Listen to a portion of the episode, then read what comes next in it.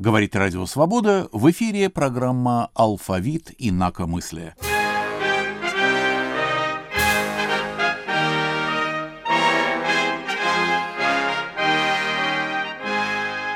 У микрофона Андрей Гаврилов и Иван Толстой. Неизвестный. Эрнст Неизвестный.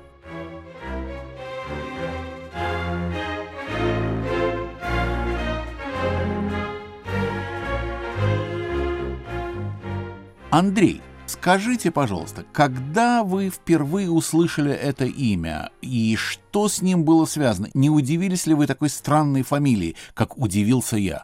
А вы знаете, я услышал в первый раз, вернее, прочел первый раз фамилию и имя Анца Неизвестного, как ни странно, в стихотворении Вознесенского, посвященное ему.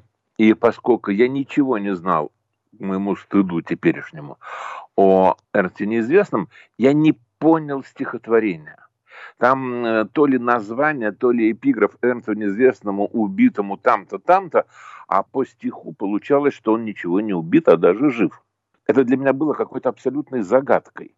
И, честно говоря, вот после этого, как сейчас сказали бы, я полез в интернет и посмотрел, но интернета тогда не было, и я просто-напросто пошел к своим знающим друзьям, которые были старше меня по возрасту, с просьбой разъяснить, о чем здесь вообще идет речь. Так я впервые услышал про Эрнста Неизвестного, а второй раз, так получилось, что первый и второй раз были довольно близки. А потом я долго про него ничего не слышал. Как-то вот э, изобразительное искусство, скульптура, это было чуть-чуть в стороне от моих интересов. Вот второй раз, когда мне на черном рынке книжном московском сказали, покупай срочно преступление и наказание в литпамятниках, поскольку там иллюстрации Эрнста Неизвестного. Я купил, не оценил, кто-то у меня эту книгу увел, потом я купил второй экземпляр. Ну, короче говоря, вот с этого момента, с этих двух книжных ассоциаций у меня и возникло какое-то представление об Эрнсте неизвестном, которое потом я уже как-то развивал сам. А вы? А я, надо сказать, очень долго не понимал, кто такой неизвестный, скульптор неизвестный, скульптор неизвестный. Но, знаете, вот, собственно, и все. Мои подростковые какие-то представления. Тем более, что, как и вы, я от скульптуры был весьма и весьма далек. Хотя в нашей семье были знакомые художники и скульпторы, и монументалисты, и тутти кванти. Но, тем не менее, знаете, ну не лежит душа к этому, и не лежит. Ну, неинтересно. Как другой музыки не любит и не чувствует чувствует, стихов не любит и не чувствует. Вот так я совершенно равнодушен к скульптуре и, надо сказать, так и вырос. Архитектура мне нравится, живопись, особенно графика мне нравится, книжная тем более. А вот скульптура немножко не понимаю, но каюсь, винюсь и ни на что не претендую.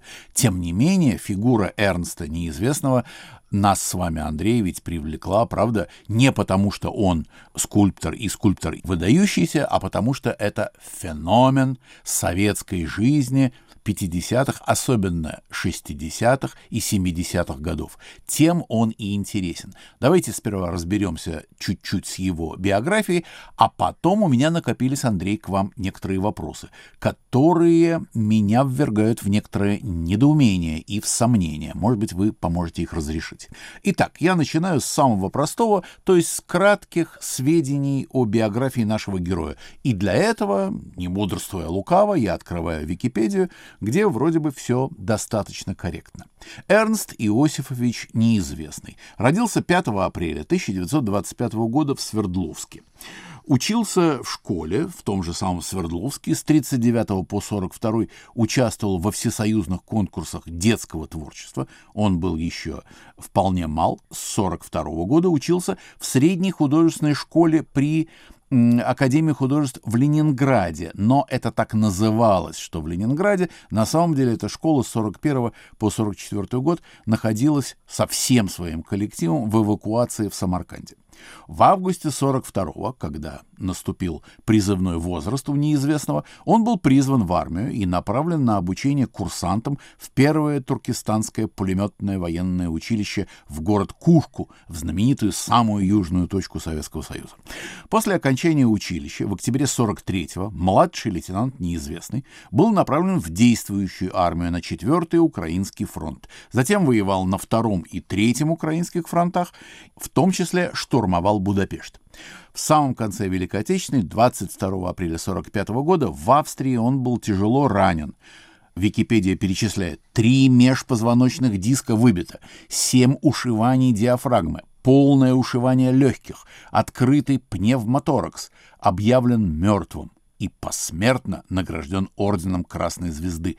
Вот почему, может быть, то, что вы прочли в стихотворении Вознесенского, подразумевает именно этот поворот, этот зигзаг судьбы или этот тупик судьбы Эрнста Неизвестного. Этот орден был ему вручен через 25 лет, и он был награжден медалью за отвагу. А вот медаль за отвагу — это чуть ли не самая почитаемая награда всех, кто воевал. За отвагу дают только истинным смельчакам, что, собственно, и подтвердил наш с вами герой в своей последующей жизни. После ранения он три года ходил на костылях, я продолжаю цитировать, естественно, Википедию, с перебитым позвоночником, кололся морфием, борясь со страшными болями, даже стал заикаться.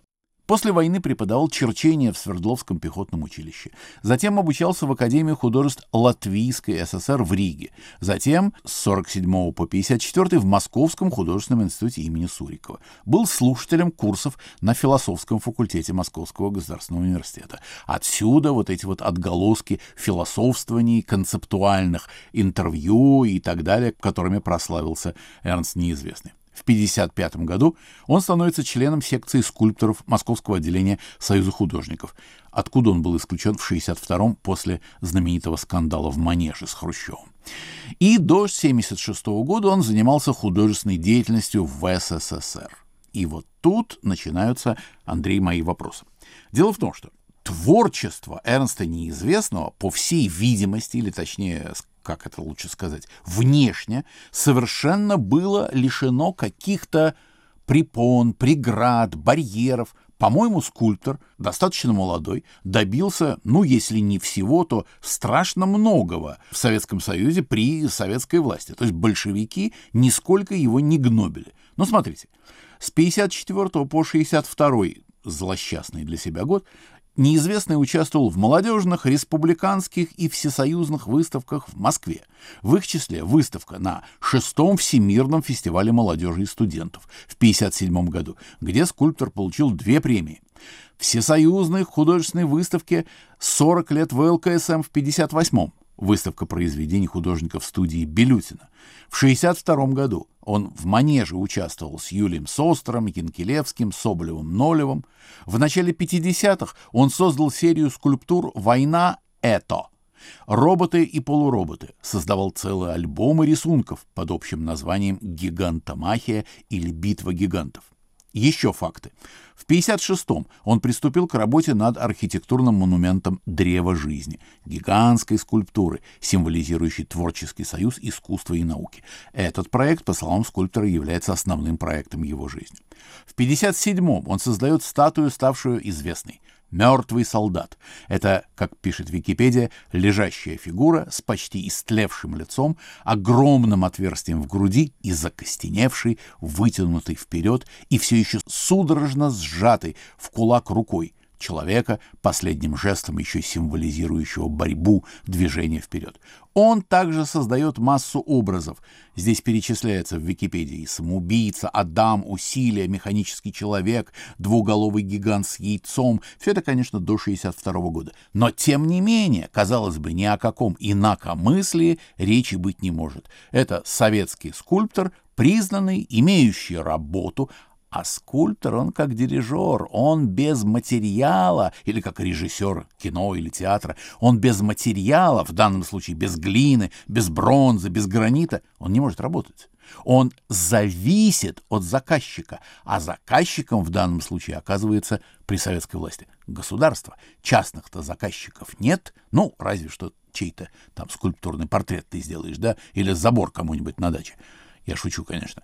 Так вот, как вам кажется, этот человек может, был ли способен, вело ли его что-нибудь к тому, чтобы он стал инакомыслящим? Вы знаете, Иван, я не очень здесь понимаю, честно говоря, что именно вас поставило здесь в тупик или вызвало ваше недоумение. Действительно, скульптор, особенно скульптор-монументалист, автор гигантских работ, а, между прочим, вы не упомянули такую работу, как барельеф на здании архива ЦК Компартии Туркмении в Ашхабаде – такие э, вещи не могут быть рождены творцом без финансовой поддержки, как вы справедливо сказали, заказчика, которым в то время было только государство.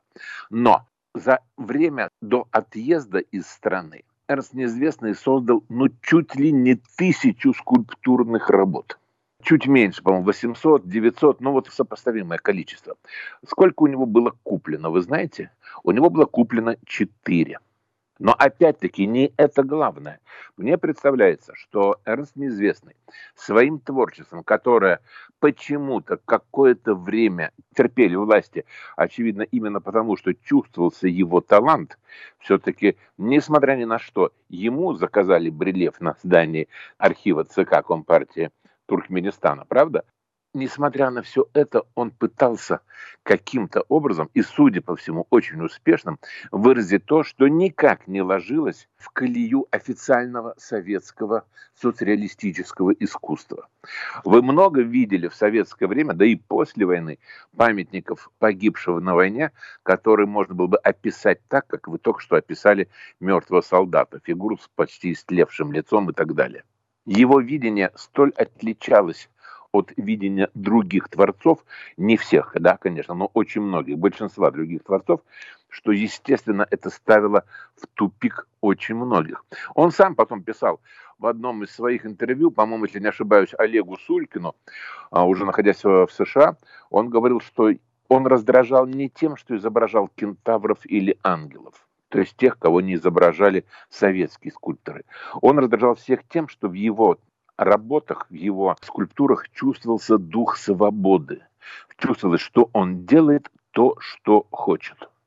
А сколько героев нашей с вами программы вызывали ненависть или своих более успешных или менее успешных коллег, и уж тем более тех, кого мы называем властями или органами, только потому, что чувствовался дух свободы в их творчестве или в их жизни. В конце концов, даже на этой исторической встречи Эрнста Неизвестного со своим будущим героем, скажем так, а именно с Никитой Сергеевичем Хрущевым в, в Манеже, будущим героем, потому что после смерти Хрущева именно Энсу Неизвестному семья заказала надгробие да, Никиты Хрущева. Вот даже на этой встрече, в отличие от многих других, Эрнст Неизвестный не уступил Хрущеву.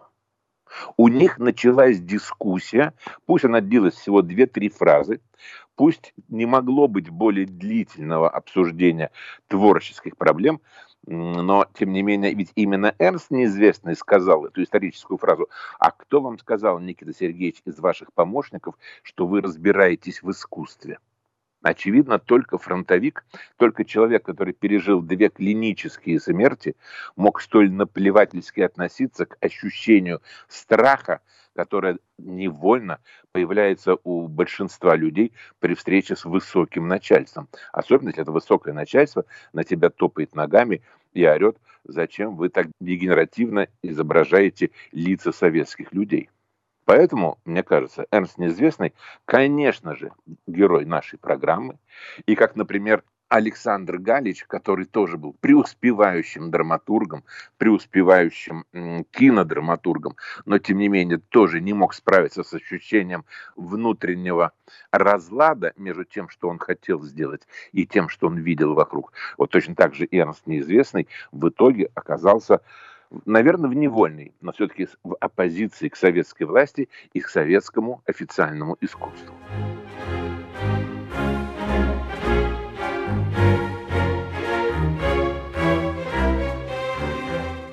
Я хочу напомнить, что на волнах Радио Свобода программа «Алфавит инакомыслия». У микрофона Андрей Гаврилов и Иван Толстой. Неизвестный. Эрнст Неизвестный. Да, Андрей, я совершенно с вами согласен, что мужество или смелость, или вот правильное слово. За отвагу он получил орден. Так вот, отважность Эрнста Неизвестного в разговоре с первым лицом государства. А вспомним, когда и кто до него разговаривал, кому вообще было это отпущено судьбою, разговаривать с первым лицом советского государства, так что это первое лицо на тебя нападает, называет тебя гомосексуалистом, а ты нападаешь в ответ и говоришь, что Как бы, а кто ты такой? Сам дурак, ты, ты ничего не понимаешь в искусстве, как ты можешь об этом судить? Это совершенно немыслимо. И ведь Эрнст Неизвестный вспоминает сам в своей книжке «Говорит неизвестный», такая была книжечка, изданная им в эмиграции и с тех пор хорошо известная. Он говорит, что, прощаясь после этой выставки, к нему коллеги подходили, обнимали его, благодарили, дрожали при этом всеми руками, ногами и хвостиками, и ему всякие слова хорошие хорошие говорили, что он вступился за искусство, за понимание, за знание того, о чем ты судишь, и против незнания. Ну, в общем, это очень была трогательная история, и как это Эрнст Неизвестный все выдержал, Тут действительно впору снять шляпу. Нравится нам его скульптуры, не нравится, но это поведение человека с большой буквы. Эрнст Неизвестный, цитата из книги «Говорит неизвестный». Часть Диалог с Хрущевым. В 1962 году, когда на выставке 30-летия Мосха я впервые встретился с Хрущевым, за моими плечами был уже немалый жизненный и художественный опыт. Семья, пережившая ужасы сталинщины, отец белый офицер, мать биолог и поэтесса, наконец сам я, солдат и офицер, прошедший всю войну, затем тяжелые послевоенные годы, университет. Лепить я начал еще в детстве, но почти всю жизнь метался между искусством и биологией. И еще между искусством и философией. Учась в художественном институте, я одновременно занимался на философском факультете МГУ. Должен сказать, что я и мои друзья никогда специально не стремились к нонконформизму или к какому-то особому пути в искусстве. В молодости мы старались овладеть мастерством живописи рисунка. Выйдя из войны, где каждому пришлось немало хлебнуть, мы и дальше старались идти прямой дорогой. Так что если и можно говорить о моем каком-то особом почерке художника и скульптора, то складывался этот почерк естественно. Как скульптор я довольно рано получил признание, и к 1962 году уже не раз завоевывал премии на всесоюзных конкурсах. Однако это признание не было официальным. Официальное признание имели другие ортодоксальные мастера соцреализма, такие как Вучетич, Герасимов. И вот над ними-то после 20-го съезда партии и нависла грозная опасность. Дело в том, что в ревизионные комиссии творческих союзов входили в основном люди, пострадавшие и отсидевшие. Считалось, что они могут быть наиболее беспристрастными судьями при ликвидации последствий культа личности в искусстве. И вначале они на самом деле действовали смело и энергично. Так ревизионная комиссия Союза художников разоблачила деятельность супермафии, скульпторов и художников. По документам и свидетельским показаниям выяснилось, что крупнейшие художники периода Сталина обманывали самого Сталина. Хорошо известно, что в Советском Союзе есть только один работодатель – государство. В эту щель стремятся все, потому что нет другого места, где можно получить заказ.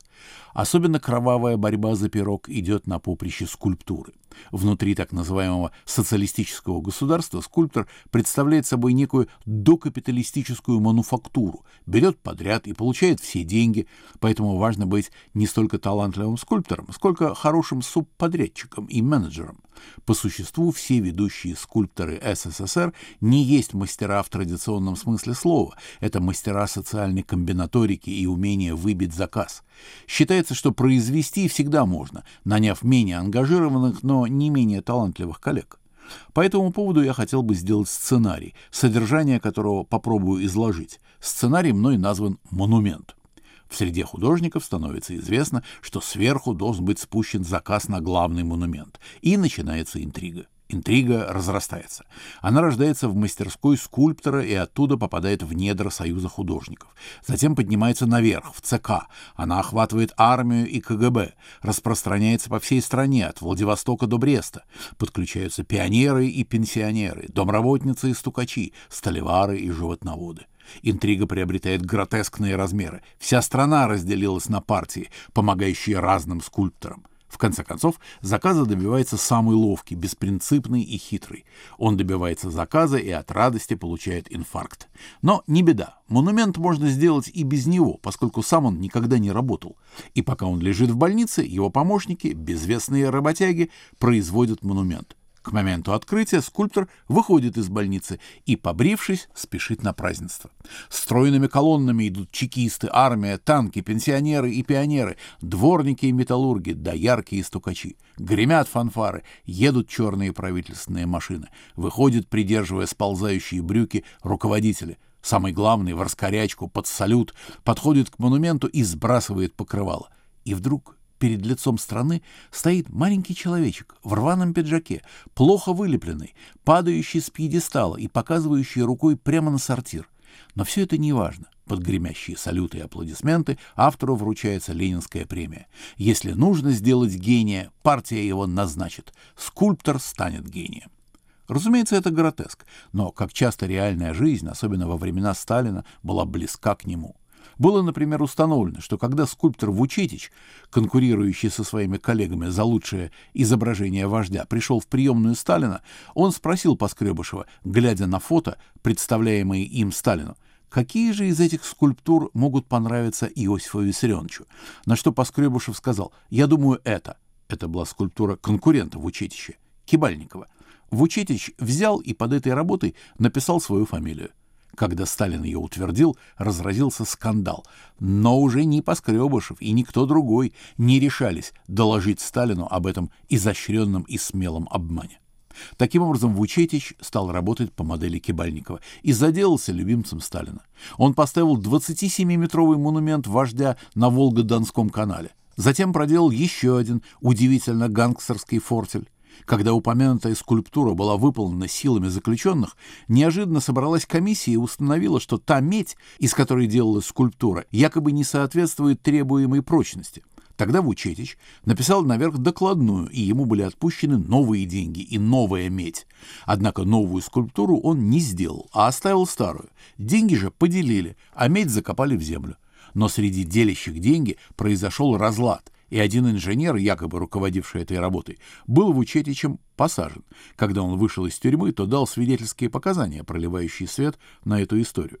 Такого рода гангстерская деятельность осуществлялась в разных направлениях – финансовых, идеологических, личных, и все это было отражено в документах. За их достоверность я не могу поручиться, но забегая вперед скажу, что после моего столкновения с Хрущевым в Манеже авторы этих документов страшно перепугались. Тогда один из них, пожилой человек, член ревизионной комиссии, тайно принес копии этих документов мне, сказав, что ему уже нечего терять, зато все это может мне помочь в борьбе с художественной супермафией. Я сшил в своем пиджаке большой карман и всегда носил эти документы с собой. Так или иначе, ситуация, сложившаяся в Союзе художников к началу 60-х годов, была отнюдь непростой. С одной стороны, в искусство шли новые силы, не желающие терпеть засилия художественных мафий, но с другой стороны, располагающие колоссальным влиянием и связями мафианские группы не собирались сдавать своих позиций. И когда группа молодых, возглавляемых художником Белютиным, была приглашена для участия в выставке «30-летие Мосха» в Манеже, меня это насторожило. Весьма странным образом выглядело само построение экспозиции. На видных местах были расположены работы нонконформистов, отнюдь не пользовавшихся благорасположением партии, и, напротив, работы советских классиков-мастодонтов каким-то образом оказались в тени, на заднем плане. Я немало сомневался, принимать ли мне участие в этой выставке, в каких целях ее проводят и что значит это странное расположение работ. Но, с другой стороны, Белютин убеждал меня, что наступают другие времена, и что партии ЦК намерены глубоко разобраться в делах художников. Необходимо лишь показать наши возможности, и выставка в Манеже предоставляет нам такой шанс. Цитата из воспоминаний Эрнста Неизвестного.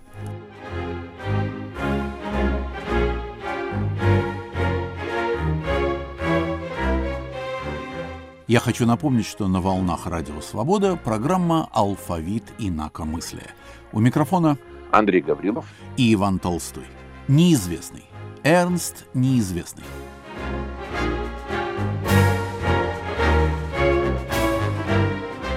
Надо сказать, что история с Хрущевым имела такой еще как бы промежуточный э, отрезок между манежем и надгробием, которое ему семья заказала сделать. Это письма неизвестного Хрущеву. Откуда они вообще взялись? Дело в том, что в конце Когда Хрущев уже уезжал из манежа, к неизвестному на прощание подошел маленький человечек и вручил свою визитную карточку, на которую Эрнст Неизвестный поначалу не обратил внимания. Это был помощник по культуре хрущевский Лебедев. И через некоторое время Лебедев связался с Неизвестным и стал его просить, умолять, давить на него, выкручивать Барсика, просить его написать письмо, покаянное письмо Хрущеву, чтобы залезать эти раны.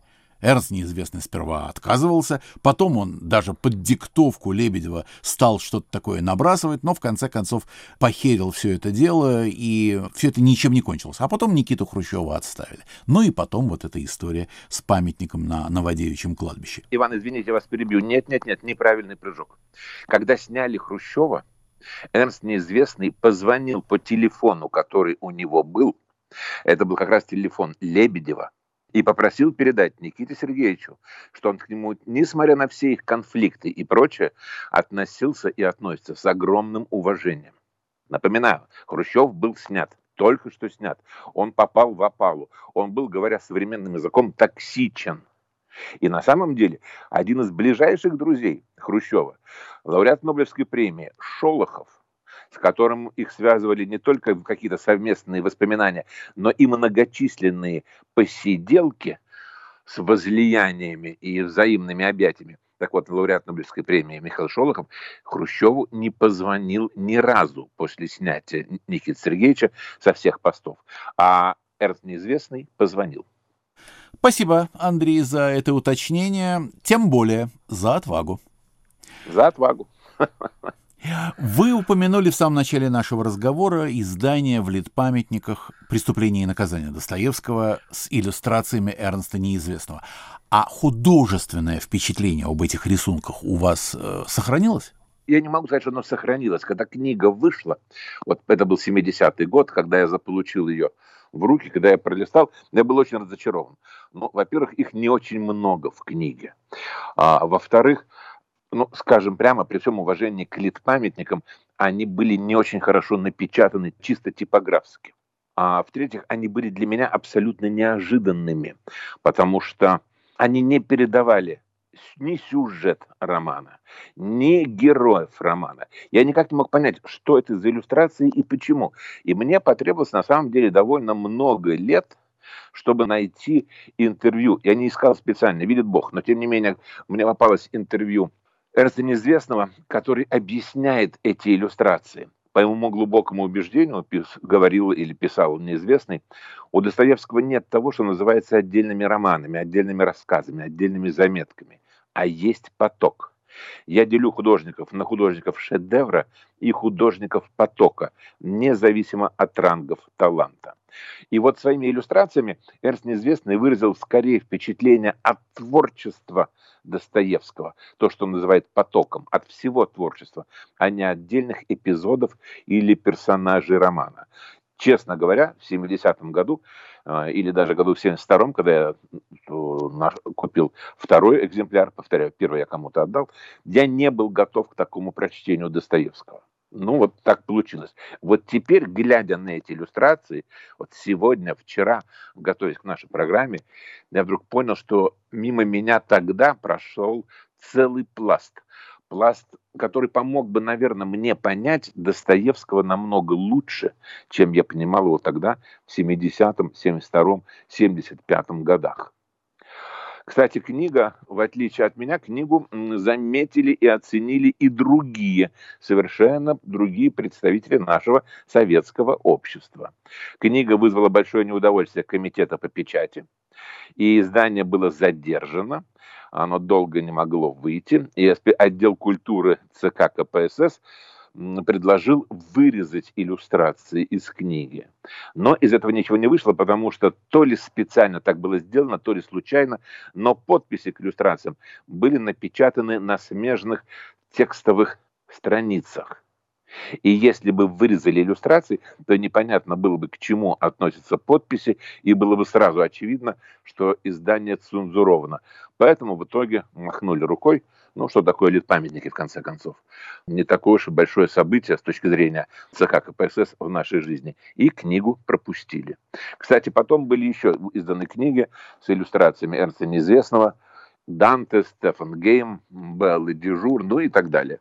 Но вот та книга, конечно, это было большое событие в нашем советском книгоиздании. А Белла Дижур, я поясню тем, кто этого не знает, это его мать. Белла Дежур. Это его мать, да, которая в свое время дала интервью под гениальным заголовком. Она прожила очень долгую жизнь, и одно из последних ее интервью начиналось так. «Боже мой, моему сыну 80 лет», написала она. Еще одна цитата из воспоминаний Эрнста Неизвестного «Говорит неизвестный». Главка «Диалог с Хрущевым». Обстановка накануне 1 декабря 1962 года была страшно нервная. Мы работали всю ночь, и среди художников, которые находились в манеже, было много нескрываемых агентов. Особенно это стало ясно к утру, когда пришел начальник правительственной охраны. Он заглядывал под столы, простукивал бронзу, видимо, боясь бомб или магнитофонов. Произошел довольно забавный эпизод. Когда я спросил его, «Вы что, действительно такой-то?» «Да-да», — сказал он, не скрывая. Тогда я указал на окно, которое просматривалось с противоположной стороны манежа, со стороны университета, и как офицер с некоторой долей пижонства сказал, что если он действительно заботится о безопасности Хрущева, то ведь с той стороны вполне можно стрельнуть и во всяком случае увидеть, как к нам в комнату по лестнице будет подниматься правительство. Он взволновался, послал туда несколько человек, чтобы забить окно, но было поздно, в манеж прибыло правительство. Мы были измотаны, не бриты. Бросалась в глаза небезынтересная деталь, которая мне сейчас вспоминается. Студия Белютина, довольно широко представленная в манеже, состояла из людей разных национальностей. И, в частности, не было никакого перевеса евреев. Но каким-то странным образом в манеж были приглашены в основном евреи, причем с типично еврейскими лицами. Уже тогда я почувствовал некий привкус провокации. Кстати, об этом я сказал Леве Копелеву, который был с друзьями внизу, в залах выставки, в то время как наверху шла подготовка экспозиции. Мы с ним гуляли по залам, и я, обратив его внимание на присутствующих, заметил, не понимаю, что происходит. Лев, провокация это или не провокация? Он сказал, я тоже многого не понимаю. Быть может, да, быть может, нет. Кстати, Копелева я очень любил. Познакомились мы с ним следующим образом. В 1956 году у меня вместе с другими художниками была однодневная выставка в Мосхе, где меня очень сильно и неаргументированно критиковали. И вот встает рослый красавец и просит председательствующего главу Мосха Шмаринова быть осторожным. «Сейчас, — говорит он, — вы критикуете художника уровня Маяковского и Брехта, поэтому ваши фразы становятся историческими, и я вас прошу быть осторожным». На вопрос, от чьего имени он выступает и кто такой, он очень вальяжно сказал. Во-первых, я говорю от собственного имени. Я Копелев. И во-вторых, я говорю от имени критиков Союза писателей чем вызвал некоторое замешательство. После этого я к нему подошел и сказал, «Вы мне выдали такой аванс, что я просто обязан серьезно работать». Так вот, тогда в манеже у нас у обоих возникла мысль о возможной провокации. Наконец в здание входит Хрущев со свитой. Мы находимся наверху, но до нас доносятся крики и вопли уже снизу. Там происходит некий шабаш. Какой это был шабаш, я не знаю, потому что я в нем не принимал участия. Но когда нас выстроили в ряд перед лестницей на верхней площадке, все мои друзья, создав некий круг, начали аплодировать поднимающемуся Хрущеву. Их аплодисменты слились с криками Хрущева «Дерьмо собачье!» Я еще не знаю, относилось ли это к нам, но во всяком случае он был воспален, и все были очень возбуждены. Осмотр он начал в комнате, где экспонировалась живопись, представляемая Белютиным и некоторыми моими друзьями. Там Хрущев грозно ругался и возмущался мазней. Именно там он заявил, что осел хвостом мажет лучше. Там же произошла очень смешная сцена с Сусловым, который, осматривая работы, сделанные в Саратове, без конца бубнил. «Я сам из Саратова, я сам из Саратова, это не похоже». Там же было сделано замечание Житловскому, что он красивый мужчина, а рисует уродов. Там же произошла и моя главная стычка с Хрущевым, которая явилась прелюдией к последующему разговору. Стычка эта возникла так. Хрущев спросил, кто здесь главный? Из рядов вытолкнули Белютина. Белютин был растерян, смущен и подавлен. Возможно, он действительно не ожидал провокации. Именно эта его растерянность и подтверждает, что он не был сознательным провокатором, хотя такая идея бытует и по сей день. Хрущев задал ему вопрос, который я не могу расшифровать. Он спросил, «Кто ваш отец?» На что Белютин, заикаясь, ответил, «Политический работник». В это время Ильичев сказал, «Не этот главный, а вот этот», и указал на меня. Я вынужден был выйти из толпы и предстать пред глазами Хрущева. Тогда Хрущев обрушился на меня с криком. Именно тогда он сказал, что я гомосексуалист. Эта шутка стала довольно известной, она много раз повторялась на Западе. Я извинился перед Фурцевой, которая стояла рядом со мной, и сказал, «Никита Сергеевич, дайте мне сейчас девушку, и я вам докажу, какой я гомосексуалист». Он расхохотался. После этого Шелепин, курирующий КГБ, заявил, что я невежливо разговариваю с премьером и что я у них еще поживу на урановых рудниках. На что я ответил, и это было именно так, это есть в стенограмме. Вы не знаете, с кем вы разговариваете. Вы разговариваете с человеком, который может каждую минуту сам себя шлепнуть, и ваших угроз я не боюсь. Я увидел в глазах Хрущева живой интерес. Именно тогда я повернулся и сказал, что буду разговаривать только у своих работ, и направился в свою комнату, внутренне не веря, что Хрущев последует за мной. Но он пошел за мной, и двинулась вся свита и толпа. И вот в моей-то комнате и начался шабаш. Шабаш начался с того, что Хрущев заявил, что я проедаю народные деньги, а произвожу дерьмо. Я же утверждал, что он ничего не понимает в искусстве. Разговор был долгий, но в принципе он сводился к следующему. Я ему доказывал, что его спровоцировали и что он предстает в смешном виде, поскольку он не профессионал, не критик и даже эстетически безграмотен. Я сейчас не помню слов и говорю о смысле. Он же утверждал обратное. Какие же были у него аргументы? Он говорил, был я шахтером, не понимал. Был я политработником, не понимал. Был я тем, не понимал. Ну вот сейчас я глава партии и премьер, и все не понимаю. Для кого же вы работаете? Должен подчеркнуть, что, разговаривая с Хрущевым, я ощущал, что динамизм его личности соответствовал моему динамизму, и мне, несмотря на ужас, который царил в атмосфере, разговаривать с ним было легко. Это был разговор, адекватный моему внутреннему ритму. Опасность, напряженность и прямота соответствовали тому, на что я мог отвечать. Обычно чиновники говорят витиевато, туманно, на каком-то своем жаргоне, избегая резкостей. Хрущев говорил прямо — неквалифицированно, но прямо, что давало мне возможность прямо ему отвечать. И я ему говорил, что это провокация, направленная не только против либерализации, не только против интеллигенции, не только против меня, но и против него. Как мне казалось, это находило в его сердце некоторый отклик, хотя не мешало ему по-прежнему нападать на меня. И интереснее всего то, что когда я говорил честно, прямо, открыто, и то, что я думаю, я его загонял в тупик. Но стоило мне начать хоть чуть-чуть лицемерить, он это тотчас чувствовал и сразу брал вверх. Вот один пример. Я сказал, Никита Сергеевич, вы меня ругаете как коммунист. Вместе с тем есть же коммунисты, которые и поддерживают мое творчество. Например, Пикассо, Рената Гутуза, и я перечислил многие ангажированные и уважаемые в СССР фамилии. Он хитро прищурился и сказал, «А вас лично это волнует, что они коммунисты?» И я соврал, «Да». Если бы я был честным, я должен был сказать, «Мне плевать, мне важно, что это большие художники». Словно почувствовав все это, он продолжал, «Ах, вас это волнует! Тогда все ясно. Пусть вас это не волнует. Мне ваши работы не нравятся, а я в мире коммунист номер один». Между тем были минуты, когда он говорил откровенно, то, что не выговаривается партии вообще. Например, когда я опять начал ссылаться на свои европейские и мировые успехи, он сказал, «Неужели вы не понимаете, что все иностранцы враги?» Прямо и по-римски просто. Организаторы провокации совсем не предусматривали такую возможность, что я смогу в чем-то убеждать Хрущева. Они хотели, чтобы Хрущев проехался по нам, как танк, не оставив мокрого места. Но раз он со мной разговаривал, значит, вступал в дискуссию. А раз он вступал в дискуссию, значит, слышал то, что не должен был слышать. А я распоясался и говорил то, что думаю. Мне хотелось каким-то образом отдернуть хулиганствующих функционеров. Серову я просто сказал, а ты, бандит, не мешай мне разговаривать с премьером, с тобой мы поговорим потом. Когда Шелепин выдвинул против меня обвинение в том, что я гомосексуалист, краду бронзу, занимаюсь валютными операциями и, какая-то странная формулировка, позволяю себе недозволенное общение с иностранцами, я сказал, перед лицом Политбюро ЦК заявляю следующее. Человек, курирующий КГБ, дезинформирует главу государства либо из собственных интересов, либо он дезинформирован собственными людьми, и я требую расследования. В будущем расследование было проведено. Меня действительно пытались подключить к валютным операциям и действительно пытались обвинить в краже бронзы и многом-многом другом. Но уже спустя полтора года, когда Хрущев снова обо мне вспомнил на одном из идеологических совещаний, Шелепин встал и публично заявил, что эти обвинения с меня сняты. Кончилась наша беседа с Хрущевым следующим образом. Он сказал, Вы интересный человек. Такие люди мне нравятся, но в вас одновременно сидят ангел и дьявол. Если победит дьявол, мы вас уничтожим. Если победит ангел, то мы вам поможем.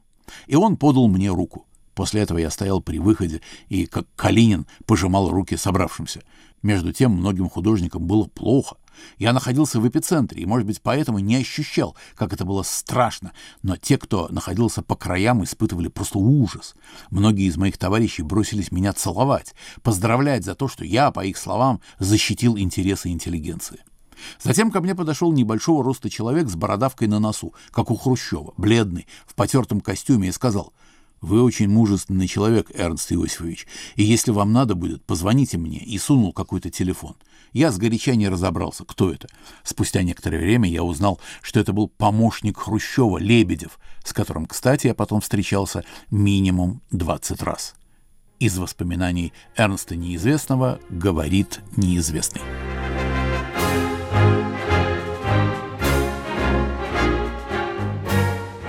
Я хочу напомнить, что на волнах Радио Свобода программа «Алфавит инакомыслия». У микрофона Андрей Гаврилов и Иван Толстой. Неизвестный. Эрнст Неизвестный. Ну что же, Андрей, мы вроде бы, так сказать, смогли с птичьего полета обозреть э, творческий путь Эрнста Неизвестного, а теперь надо послушать его самого. И ура! О, нет, Иван, извините ради бога, ничего подобного. Мне упомянули одно произведение, которое я не знаю у Эрнста Неизвестного. Вот видит Бог. Я не то, чтобы его супер-пупер искал, но мне оно ни разу не попадалось. Дело в том, что Эрнсту Неизвестному принадлежит одно прозаическое сочинение, это я тоже а, извлек из его интервью Олегу Сулькину, которое называется, а вот, вот как говорил сам Эрнст Неизвестный, я написал пособие «Медитация до допроса, во время и после». Этот справочник ходил по рукам. Цыковские референты зачитывались, просто чуть не зацеловывали меня от удовольствия. И вот это прозаическое произведение прошло абсолютно, к сожалению, мимо меня. Надеюсь все-таки, что где-то в ближайшее время я смогу с ним ознакомиться. Хорошо, может быть, какие-то э, доброхоты-читатели пришлют нам почитать, если они знают. Так вот, э, простите, я закончу свою мысль. Если мы все-таки обозрели самое главное созданное, что было создано в Советском Союзе, на иммиграцию сейчас не замахиваемся, это чуть-чуть в стороне от э, наших рамок, хотя он еще советскую эпоху доживал э, в Нью-Йорке. Так вот, э, надо все-таки послушать самого э, Эрнста Иосифовича, и у радио есть такая возможность. В нашем архиве сохранилось интервью Эрнста неизвестного, причем не просто какое-то, у нас есть несколько таких примеров, но самое первое. Интервью, данное еще в аэропорту 10 марта 1976 года, как только самолет приземлился рейсом из Москвы. Интервью записала Екатерина Казанская, а это радиопсевдоним нашей известной журналистки Фатимы Салказановой, которая приехала специально встречать Эрнста Неизвестного и побеседовать с ним и пустить после этого по радио. 1 апреля 1976 года интервью вышло в эфир. Давайте послушаем. Один из крупнейших современных скульпторов, Эрнст Неизвестный много лет добивался права на выезд из СССР. 10 марта он прибыл на самолете из Москвы в Вену. В Венском аэропорту, куда пришли встречать Эрнста Неизвестного австрийские, немецкие, французские журналисты, фоторепортеры, состоялась импровизированная пресс-конференция. Отвечая на вопросы корреспондентов «Радио Свобода», Эрнст Неизвестный рассказал о том, как тяжело ему было покидать родину. Однако власти создали ему в СССР столь невыносимые условия для работы, что скульптору пришлось добиваться выездной визы – Эрс неизвестно рассказал также и о том, что власти разрешили ему вывести из Советского Союза только очень небольшую часть его работ, да и за те работы, которые ему разрешили вывести, пришлось платить как за чужие. Сперва советское правительство, сказал он, оценило мои работы, которые никогда не покупались, никогда не выставлялись и последний год валялись на улицах, в 58 900 рублей. Эрс неизвестный заявил в связи с этим публичный протест министру культуры СССР – Сумма была пересмотрена, а Министерство культуры купило у Эрста неизвестного часть работ. Там же, в Венском аэропорту, скульптор поблагодарил всех друзей, которые помогли ему выехать из СССР. На следующий день, 11 марта, Эрнст Неизвестный дал интервью вашему корреспонденту. Первый вопрос касался того, почему он был вынужден покинуть родину и выехать за границу. Он ответил – Я понял, что мой основной замысел, которому я посвятил 17 лет жизни, под названием «Древо жизни» или «Сердце мира», не может быть осуществлен в России. И я поехал на Запад для того, чтобы осуществить его. Я не убежден, что мне это удастся, потому что для этого нужны государства, группы людей, меценаты и возможности. Но все-таки я не хочу терять этот шанс. Если таковых не найдется, и никто не захочет выполнить этот мой монумент в тех масштабах, в которых я мечтаю, это грандиозный монумент, которого еще не было в мире, по размаху и по художественной концепции. Я буду зарабатывать деньги любым способом, графикой, скульптурой, монументальной скульптурой, если будут заказы, и буду в меньших димензиях выполнять его за свой счет. Разумеется, это не будет то, о чем я мечтаю, но это будет модель, большая модель того, о чем я мечтаю. Монументальное искусство в СССР в почете. Власти благоволят к нему, и всем известна и ваша любовь, которую вы только что и напомнили, к монументальному эпическому искусству. Чем объясняется, что даже в этой области в Советском Союзе не было обеспечено вам, всемирно известному скульптору, нормальные условия для работы? Это не совсем так. Я 10 лет не имел заказов как художник. Я жил как каменщик и как помощник скульпторов. Последние три года я делал самые грандиозные монументальные заказы в России. Я выполнил, например, рельеф, самый большой в Европе и в мире, 970 квадратных метров. Я выполнил рельеф в Ашхабаде, это здание партии в Ашхабаде. Я три года последних зарабатывал больше всех художников в Советском Союзе. Я был на первом месте по заработкам. Но я делал работы по тем эскизам, которые мной выполнены были примерно 15 лет тому назад. Таким образом, я отставал сам от себя 15 на 15 лет. Для художника это смерть. Я сам себе напоминаю человека, который хотел всю жизнь сыграть Гамлета, а когда состарился, он может сыграть Гамлета, но ему предлагают сыграть короля Лира. То, что я делаю сейчас, не может быть выполнено в Советском Союзе, потому что то, что я делаю сейчас, это искусство метафизическое, а в нашей стране по определению не верят в существование души.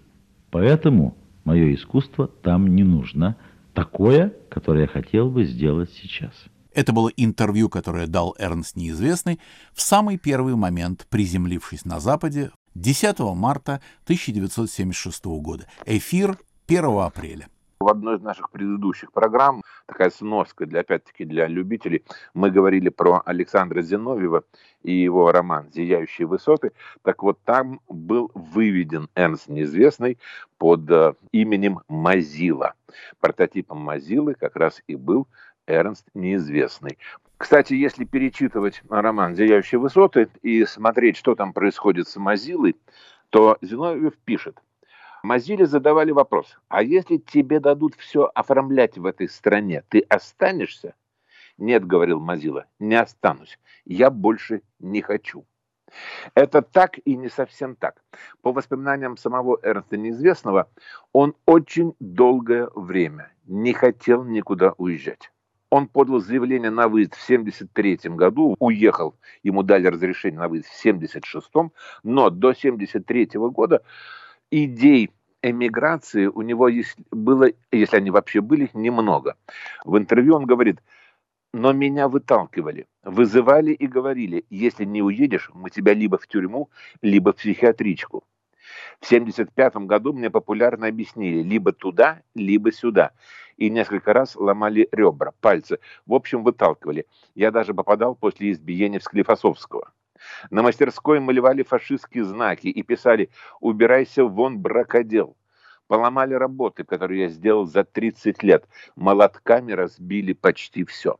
Вот я думаю, это последняя фраза, что молотками разбили почти все. Да, это только кажется, что легко повторить. Ну как, ты же помнишь эту свою скульптуру? Ну что, трудно что ли сделать еще разок? На самом деле это, как мы знаем, практически никогда невозможно. И вот это двойственное давление, с одной стороны, внутренний протест против того, что страна, которую он защищал на фронте, из-за которой он чуть не погиб, его выталкивает, а с другой стороны, желание остаться и вот этот раздрай внутренний, он очень тяжело переживаем очень многими нашими героями, героями нашей программы. Если посмотреть в YouTube, есть маленькая запись, буквально 30 секунд. Я не помню год, но это американские годы Эрнста Неизвестного, 9 мая.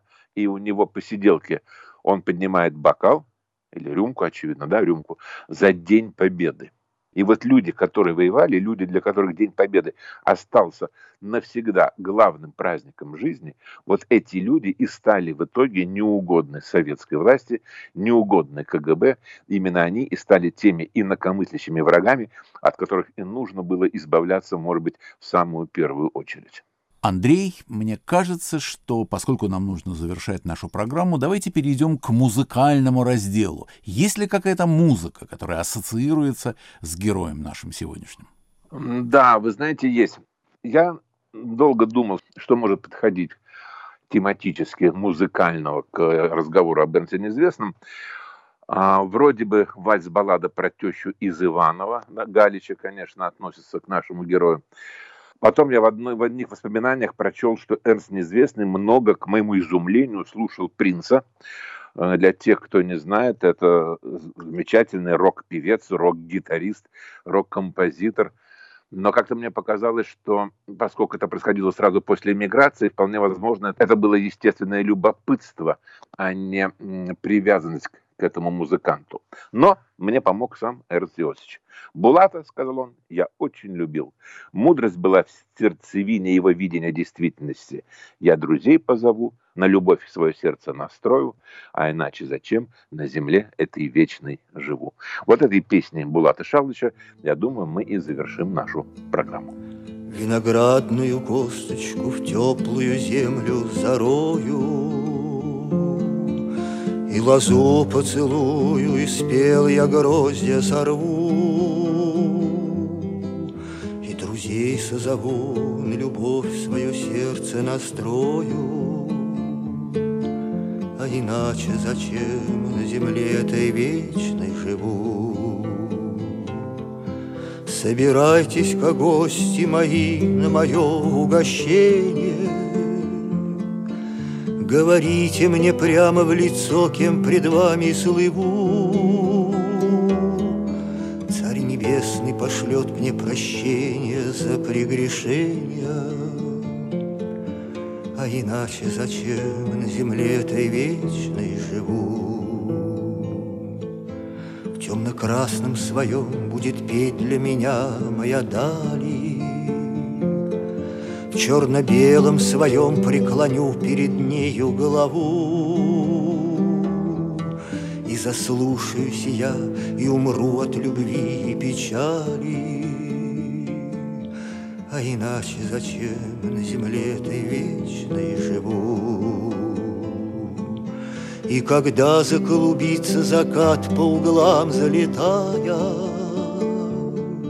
Пусть опять и опять предо мной проплывут наяву.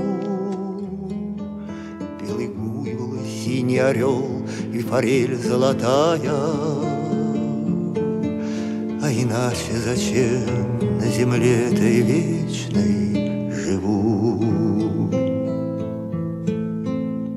И на этом мы заканчиваем очередной выпуск «Алфавита инакомыслия», который посвящен был сегодня фигуре Эрнста Неизвестного. Режиссер Александр Аркадьев и мы с Андреем Гавриловым прощаемся с вами. Всего доброго. До свидания.